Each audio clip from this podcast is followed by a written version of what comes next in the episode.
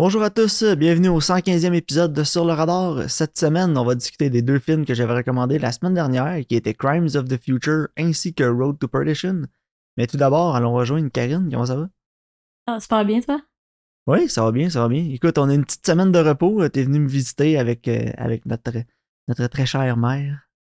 Yes, c'était le fun, c'était fun de se voir. Ouais, c'est la première fois en deux ans qu'on se voyait. Ouais, quasiment. Ouais, peu- ouais, peut-être même un peu plus. Mais on s'était vu euh, au resto l'autre jour, mais c'est la première fois qu'on on se passe. Ouais, non, qu'on passait plus qu'une demi-heure. Ouais, c'est ça, exact. Mais non, écoute, euh, pendant ces deux semaines-là, est-ce que t'as écouté quelque chose euh, de particulier? ouais, j- j'ai écouté quelque chose finalement. euh, Ok. J'ai écouté Wednesday, la série de Wednesday Adam, réalisée par Tim Burton sur Netflix. Ben, j'ai vu que c'était une idée originale de Tim Burton, puis que c'était, il avait réalisé des épisodes, mais pas toutes.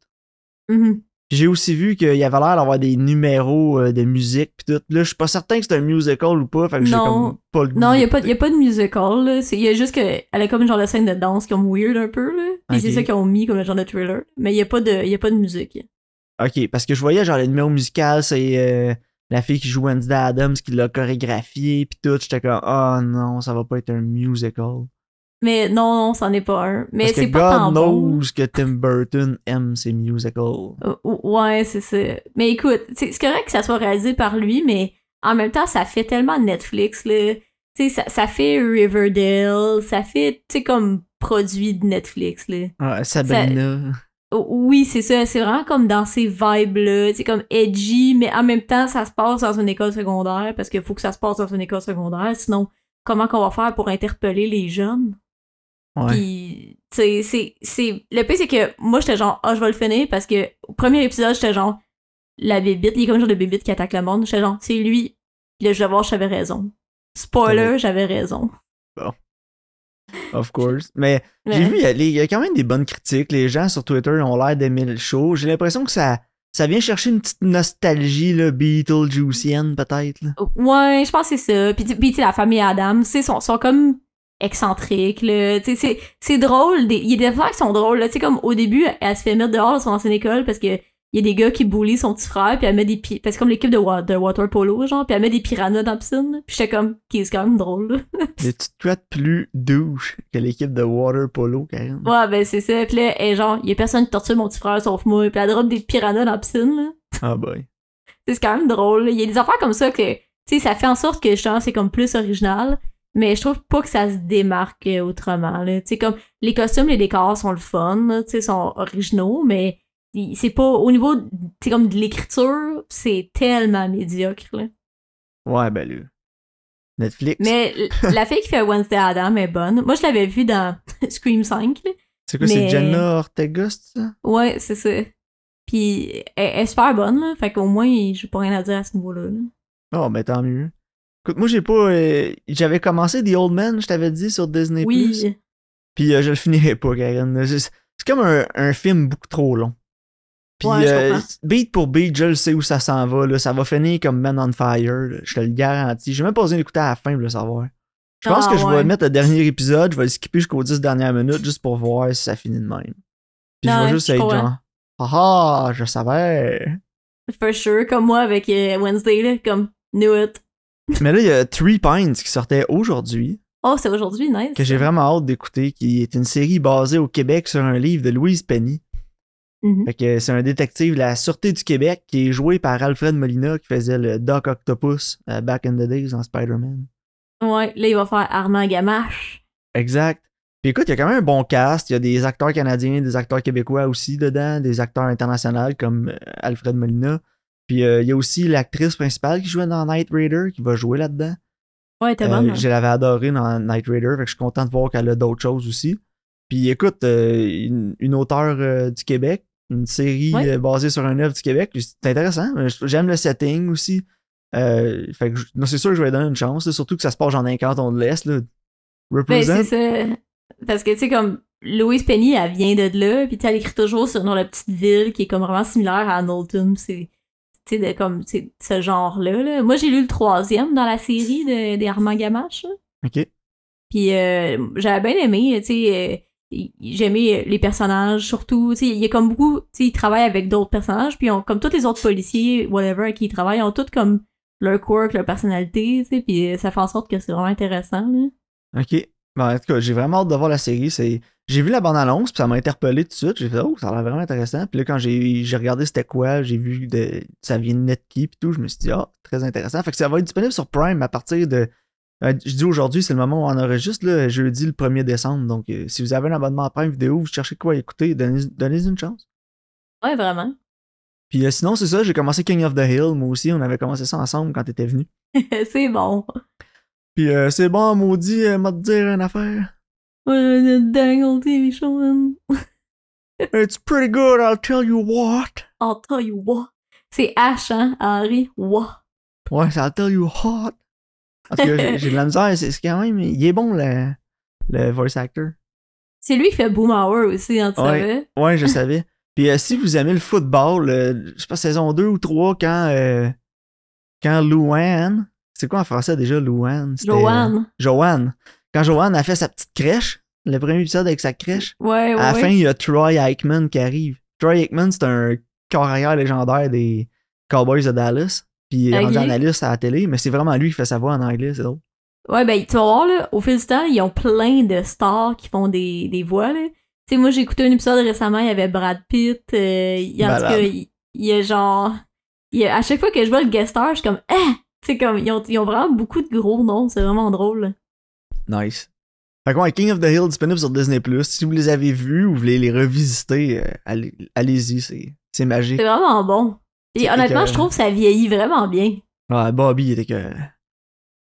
Ah, attends de voir l'épisode, le I don't know you! That's my Ah. purse! Ça, c'est ma bourse! Puis kick des Ouais, ouais c'est cet épisode-là, il Moi puis Lisiane, écœurant. on s'en souvient encore, on se le court encore cet épisode-là. C'était. Oh my Ah oui, god. j'ai vu le fameux épisode où il dit Henri, tu vas me laisser finir ce que j'ai à dire. Calendrier. C'est malade. Mais bon, écoute, veux-tu qu'on aille avec euh, la premier film qu'on a écouté qui était Crimes of the Future? Yes. Ah oui, puis juste avant qu'on embarque dans Crimes of the Future, Karine, quelle nullité on a regardé ensemble quand t'es venu? Oh, on a regardé Don't Worry Darling.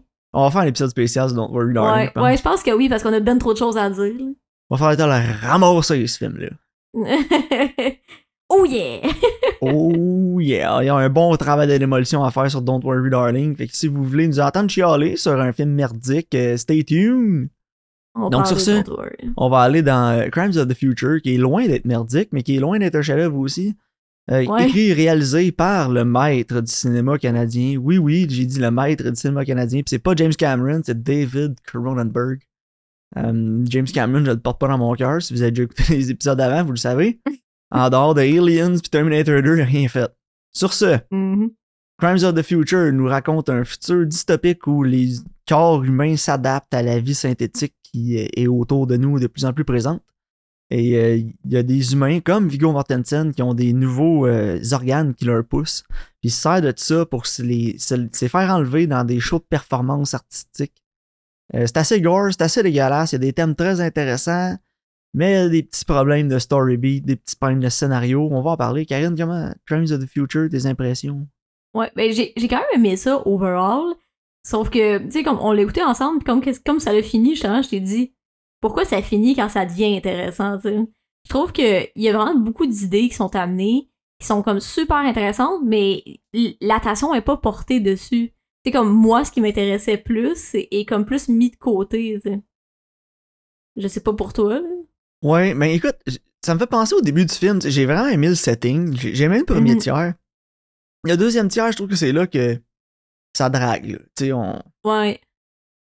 Il y a des beats vraiment intéressants qu'on aurait pu aller explorer. Finalement, on reste sur d'autres choses qui est un peu plus surface, je trouve. Ouais, c'est ça. Je trouve ça un peu dommage. Puis j'a- j'ai adoré le production design, les sets, ces trucs-là. Mais il y a quelque chose que t'as dit au début du film qui me qui m'a marqué. Puis c'est quand t'as dit T'as-tu remarqué, il y a genre rien de naturel, tout est en métal, tout est en aluminium, des trucs comme ça, sauf qu'elle mangeait avec une cuillère en bois. Ouais, c'est ça m'a vrai. gossé un peu parce que j'étais genre, pourquoi c'est une cuillère en bois? Puis là, j'y pensais, puis je me dis, tout le reste, c'est comme penser, tu sais, il y a vraiment pas grand-chose qui est en bois. Tout est Non, vraiment comme synthétique, tout, mais il y avait des petits éléments de bois un peu partout. J'ai de la misère à me reconnecter. C'était quoi le thème de ça? Genre, j'ai- je sais pas si c'est voulu ou pas, ou je sais pas s'il y a un meaning en arrière de ça. Ouais, Depuis qu'on a vu le film, ça me travaille. Parce que moi, j'avais l'impression justement que c'est comme un futur justement où il n'y a plus vraiment de vie naturelle. Tu sais, il n'y a, pas- il y a pas beaucoup de landscape avec des arbres. Il n'y a, pas beaucoup de végétation. Non, c'est Ben, plus comme bidonville, genre. Oh, Ouais, c'est ça. Mais en même temps, j'étais comme, c'est-tu parce que justement, l'humain est de plus en plus comme dans des, des vies artificielles, tu sais. Puis là, justement, t'en parles. Puis, tu sais, aussi, je parle dans les vêtements. Tu sais, comme, euh, c'est Kristen Stewart apporte des vêtements qui, clairement, sont dans des tissus qui sont pas synthétiques. C'est genre du coton ou du lin, Ouais. genre, là. Puis, tu sais, j'étais comme, ah, man, il aurait dû les mettre genre, en polyester puis en latex, là. Ouais, c'est ça, j'aurais aimé ça qu'il y ait plus là-dedans. Un peu ce que Neon Demon avait fait de bien, je trouve. Ouais, c'est vrai. Il y avait vraiment comme une belle cohésion dans l'esthétique. là. Mhm. Puis un peu comme Neon Demon, c'est un film qu'il y a beaucoup de potentiel, mais qu'on se perd dans des, dans Ouais, ben, des dédales de l'histoire. Puis Il manque de focus, tu sais, là. pour moi, le meilleur du film, c'était le- vraiment le premier puis le, deux- le dernier tiers. Parce Mhm. que c'est là qu'on est plus focusé sur les thèmes de vie synthétique, de évolution de l'humain, où on s'en va, des trucs comme ça. Puis le Ouais, c'est ça. milieu du film, c'est vraiment plus autour de l'art, de l'art de performance, puis Mais des trucs comme ça. c'est ça.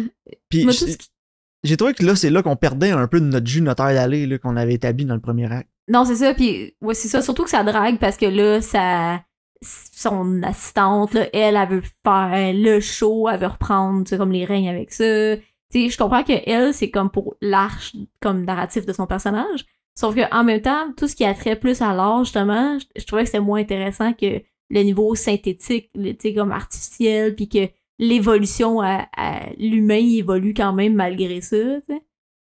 Puis, euh, tu sais, parce que t'as aussi une histoire de meurtre, puis au dé- t'as comme le meurtre au début du film, puis il en parle pas quasiment jusqu'à la fin du film. Non, c'est ça. Puis c'est vraiment quand euh, Manly ou Andrew Garfield arrive, Scott Speedman. Ouais. quand Scott Speedman arrive, c'est là vraiment que le film embarque. Le, la- Mhm. le dernier engrenage arrive, puis là, ça y va. Puis c'est ça, si on avait ramené son personnage un peu plus avant, genre 15-20 minutes avant, on l'avait introduit, ça se serait mieux mélangé, puis je pense que le, le flow du film, la tension aurait été meilleure, puis le, juste le fil conducteur était un peu plus tendu, si on veut. Ouais, non, je suis d'accord.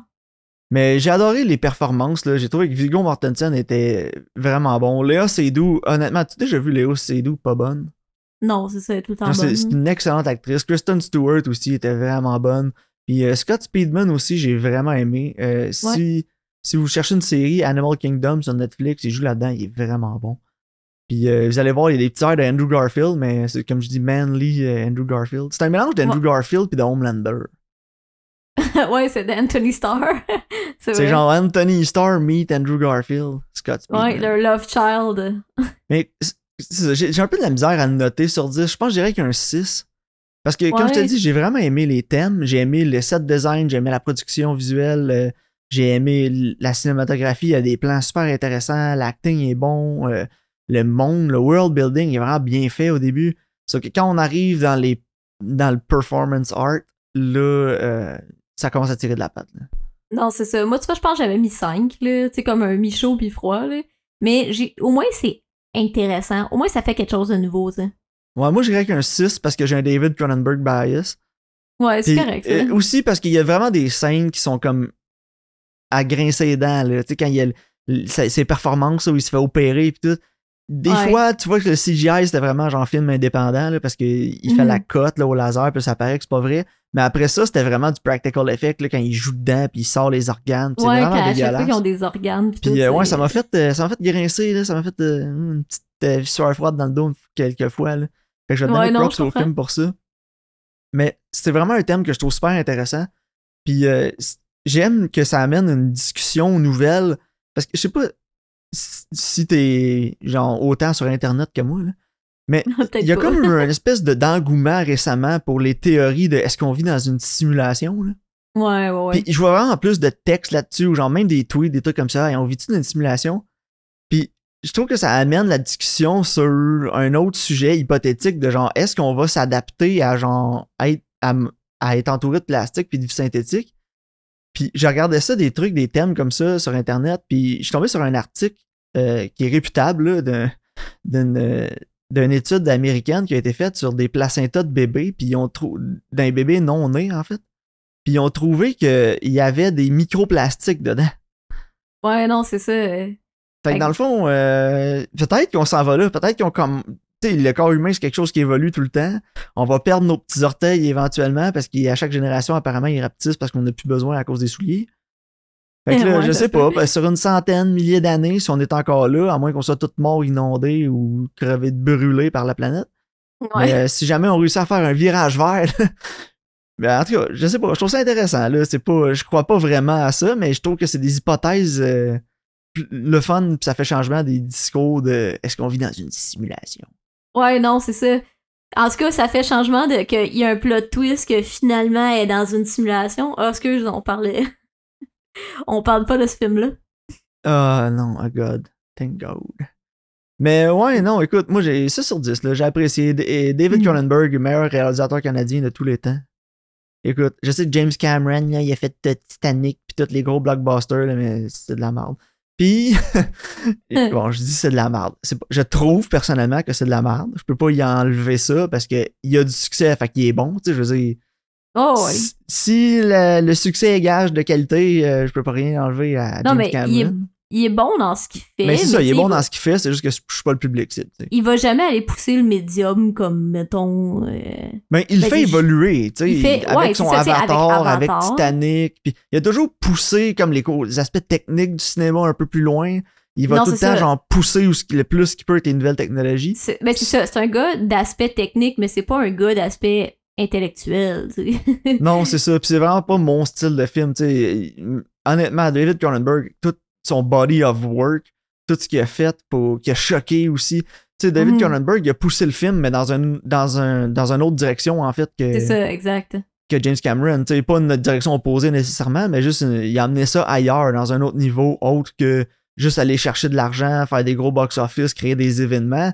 David Cronenberg, il a fait Ah, où est-ce que je peux amener l'art du cinéma un peu plus loin, tu sais, faire des trucs un peu plus ça. artistiques, des trucs comme ça. Son ça vient plus est- me chercher. C'est ça, son approche est plus artistique.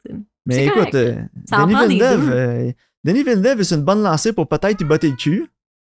Ouais. Fait qu'on va voir, mais avec Dune 1, c'était prometteur avec tous les autres films. Depuis, de- depuis quoi, Polytechnique, genre Denis Villeneuve, je te dirais que. Ouais. Il a Incendie. Incendie, il a fait ça incendie avant ou après Polytechnique, je me souviens. À- après Polytechnique. Ouais, c'est ça. Il a fait Polytechnique, Incendie, puis ça, premier, Incendie, ouais. ça l'a vraiment genre propulsé à un autre niveau. là. Ça l'a mis la map, ouais. Exact. Fait que non, écoute, on se fera un podcast au pire un jour. Là, On euh, aime Denis. Créateur Québec, créateur canadien.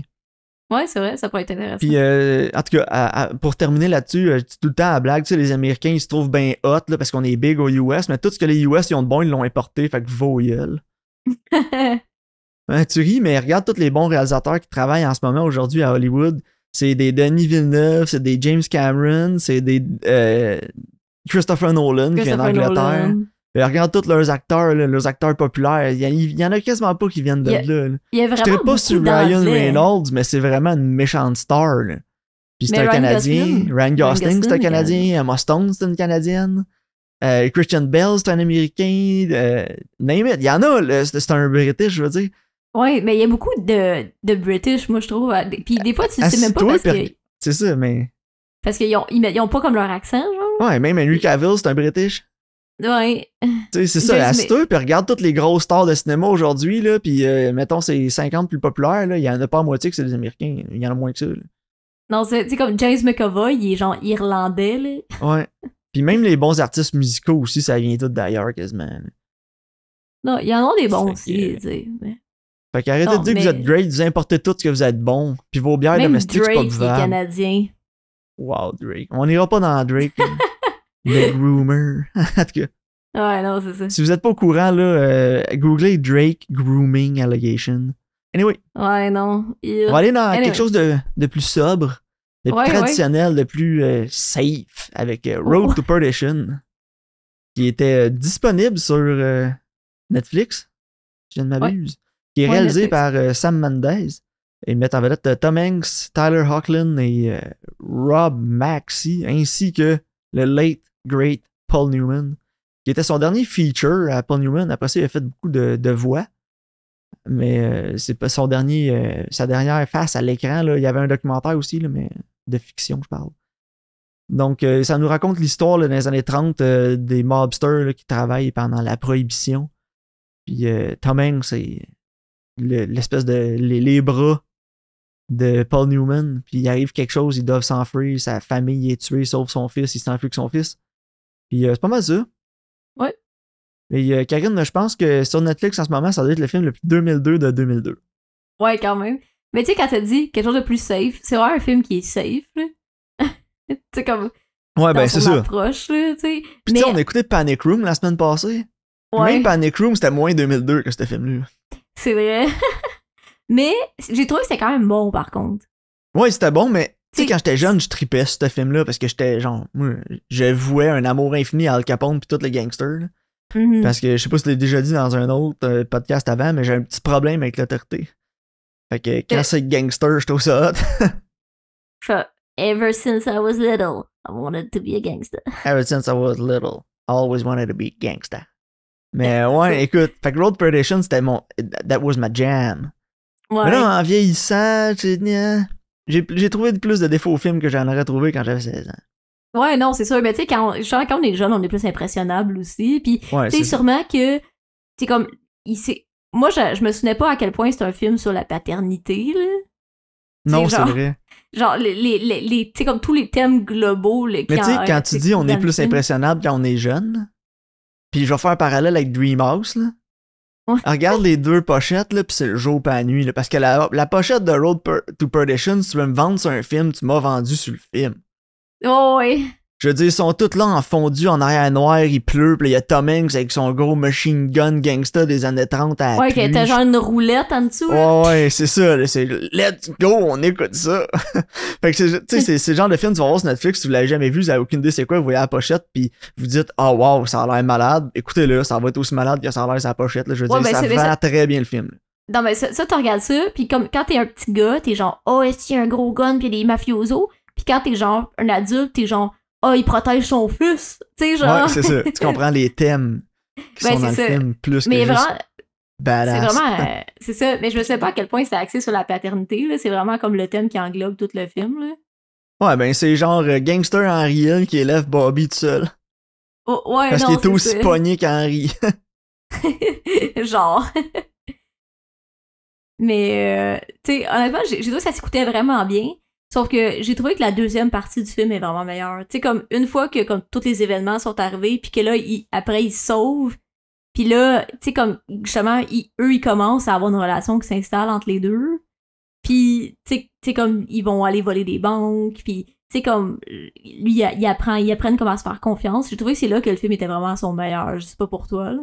Ouais, aussi, moi aussi. Puis tu sais, là, à la place d'avoir un montage de- d'entraînement à la Rocky, on a un montage de volage de banque en famille. Ouais, puis c'est cool, la caméra, elle panne toujours comme vers la, tu sais, Puis- comme de la gauche vers la droite. ça puis, va euh, vraiment- là. Ça va vraiment pour euh, approuver ton point, là. Euh, la scène du film que je me souviens de plus, qui est vraiment emblématique du film, c'est pas euh, la scène quand il gonne tous les, les gars, quand il réussit à avoir sa revanche à la fin, puis il réussit à tous les gonner. C'est vraiment quand il apprend à son fils à chauffer. Ouais. Parce que je sais vrai. pas pour toi, mais c'est genre c'est vraiment une scène que je me souvenais du film. Genre, ouais, il va apprendre la clutch dans le char.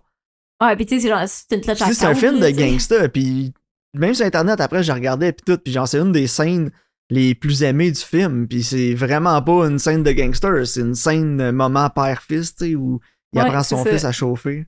Fait que c'est vraiment ça, euh, c'est vraiment pour euh, appuyer le point de ce que tu disais, tu sais, la, vraiment, la partie forte du film, c'est vraiment ça, c'est le lien de paternité, le père-fils euh, qu'il y a dans le film.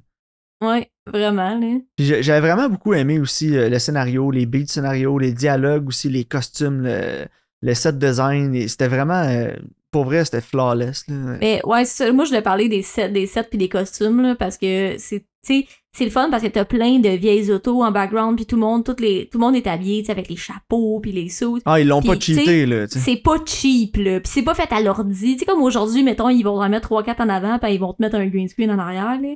Tu sais, il y a des chars dans la rue, puis il y en a au moins une 10-12 facile, Ouais. là. Ah, je m'ennuie de ce vieux style de filmmaking-là. tu sais. Puis je l'écoutais, puis je me disais exactement comme tu te dis là.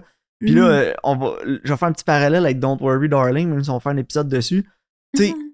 Ah, écoute Road to Perdition, écoute Don't Worry Darling après, ou l'inverse. là. En fait, je pense que c'est plus efficace si t'écoutes Don't Worry Darling après. Puis tu vas Ouais. te rendre compte à quel point c'est désastreux, genre les nouveaux décors. Puis c'est un, il y avait du budget en arrière de Don't Worry Darling. Ah, et puis, tu sais, les décors sont, sont beaux, là. Sauf Non, que c'est ça, mais c'est, tu sais, tu- c'est, c'est pas la même chose. Ça fait pas réaliste. Ça fait que j'écoute un film. Tu sais, comme Ouais, là, il essaie vraiment de portrayer l'époque. Ils sont dans la ville, dans la rue, avec genre 20 personnes, qui marchent sur le trottoir, qui ont toutes des chapeaux, puis des sauts, puis des mallettes, puis c'est, des costumes qui sont faits avec du vrai cuir, puis... il a pas peur de payer des extras dans ce temps-là. Ouais, c'est ça, exact, là. Mais non, puis tu sais, au pire, là, quand il cheatait, il- c'était un matte painting en arrière qui va Ouais, toujours avoir l'air pas mal mieux qu'une affaire CGI. là. Non, Parce que ça, le problème avec le. CG, surtout dans Don't Worry Darling, puis les autres films récents que j'ai vus, c'est le, le, le brightness. Il-. On dirait qu'il y a toujours un brightness, une, une luminescence un peu plus haute sur ces faux décors-là, que comparé au reste du set de ce qui est vrai. Puis t'es toujours capable de distinguer ce qui est ajouté par ordi de ce qui est vrai, parce que t'es pas capable d'avoir le même bounce de lumière sur une image générée par ordi que genre une- vraie lumière sur un matériel, tu sais. Non, c'est ça. Fait que non, écoute, moi j'ai vraiment adoré le setting, les acteurs, tout. J'avais même oublié de Daniel Craig jouer là-dedans. tu sais. Ouais, c'est vrai. Puis écoute, non, moi je recommande. là. Je donnerais un 6, 6.5 sur 10. Tu sais, c'est pas le. Ça va pas changer votre monde, mais c'est un très très solide film, là, surtout dans ce style-là. Puis ça va vous faire apprécier aussi l'effort qui était mis dans faire des films dans ces années-là versus. Tu sais, je dis pas qu'ils mettent pas d'effort, les VFX artists, là, ils en mettent en salle. Sauf que Oh, ça, ouais. ça sera jamais genre au niveau que Mais c'est pas pareil, non, c'est ça. c'est pour ça que quand t'écoutes un film de Christopher Nolan aussi, c'est encore. Même si tu ne pas sur le scénario pis ces trucs-là, la production design est malade parce que tout Ouais, est on ça. set. Genre, c'est fou. J'écoutais Tenet l'autre jour, là. Puis l'avion, quand il rentre dans l'hangar, c'est débile. Ils l'ont fait pour vrai, puis ça pareil. Ils ont fait vraiment exploser un ouais. hôpital dans Dark Knight aussi. Puis on vient tout le temps là-dessus. Genre, ils ont vraiment flippé des corridors sur eux autres pour la scène dans Inception. Puis ça paye off tellement. là. Mais oui, c'est ça, Il y, a au- exact. il y a aucun genre mot que tu peux dire à part écoute-les pour voir à quel point ça paye off. Puis après ça, écoute un garbage comme Don't Worry Darling, que tout est CG en arrière. Puis vous allez comprendre pourquoi on gosse tout le temps avec ça. Non, c'est ça. Il y a juste une petite affaire que moi j'ai trouvée dans Road to Perdition. C'est juste le personnage de Jude là. J'ai trouvé à la limite un peu caricatural. Là. Ouais, T'sais, moi aussi, il j'ai comme- trouvé qu'il allait, il allait un peu trop fort, là. Il était evil pour être evil, genre. là, Tu sais, j'étais comme. Ouais, c'est ça, lui, c'est un psychopathe. Puis les ongles Ouais, ça. puis- Tu sais, quand on parle de 2002, là, tu sais, c'était. C'est ça. ça. Puis là, il- Mais- c'est surtout la scène où ce qu'il attend quand ils vont faire le vol de banque, puis là, il est avec la pute dans la chambre. Ouais, ouais, il Cette scène-là, c'était vraiment genre. euh, Ouais, Non, non, c'était J'avais compris qu'il était creepy. Ouais, c'est ça. J'avais pas besoin de ça. C'était- Il aurait pas été tout seul dans la chambre. Non, ouais, c'est ça, exact, là. En tout cas, ouais, fait que c'est ça. Il y avait ce petit élément-là de mustache twirling villain. Mais, ouais, à la défense du film, c'est basé sur un graphic novel, fait que make sense. Ah ouais, ok. Mais au moins, c'était, j'ai trouvé que pour quelque chose qui était basé sur un graphic novel, c'était. C'était pas Sin City, là. Oh, on n'embarquera pas là-dedans. Que, Non, non, mais tu sais, c'était plus réaliste, là. ouais, ouais. Fait que si tu veux, on va y aller avec tes recommandations, Karine, pour euh, la semaine Ouais. prochaine. Moi aussi, j'ai mis 6 sur 10 FYI. Je pense que je l'avais pas dit. là. Ah, bon. Puis, euh, donc, euh, mes recommandations, euh, ma nouveauté, c'est Men, parlant de Oh. Creepy Men, sur, sur Amazon Prime. Puis sur Amazon Prime aussi, mon vieux, ça va être American Animals. Parfait. Mais man, moi, j'avais adoré ça au cinéma. Je- Toi, tu l'as déjà vu, je pense? Ouais, je l'ai écouté, j'ai vraiment Ouais. aimé ça. Ah, tant mieux. Je suis content d'avoir une belle discussion. Puis on fera, pas nos, prochain épisode. on fera pas nos graines comme sur Letterboxd. Non, non. Ouais, genre, checkez vos white male privilege avant d'écouter ce film-là. là. Fermez Ouais. vos gueules. En tout cas, Non, on en c'est parle la ça. semaine prochaine. On en reparlera parce que j'ai l'impression Mais- que le film est vraiment mal interprété par le trois quarts du public. Là. Ouais, moi aussi. Mais tu sais, demande pas. En tout cas, on va en parler la semaine prochaine. Puis, non, c'est euh, ça. American Animal, euh, j'ai vraiment hâte. Je je savais pas c'était quoi. J'ai regardé un peu. Ça a l'air vraiment intriguant. J'ai hâte de l'écouter. Ouais, moi aussi, ça fait un bout qui est sur mon watchlist. ça, c'est que- avec euh, Non-Manly Andrew Garfield. Fait qu'Andrew Garfield. Ouais, c'est ça. Good. Fait donc, on se reparle la semaine prochaine avec euh, Men puis American Animals. Entre-temps, Yes. on va essayer de se squeezer un peu de temps parce qu'on a des épisodes spéciaux qu'on promet depuis un bout qu'on les a pas fait encore. Fait non, qu'avant que je déménage puis que je pack mes shit, on, Oui. on essaiera de faire ça. Excellent. Parfait. Donc, euh, merci de votre écoute. On se voit au prochain épisode.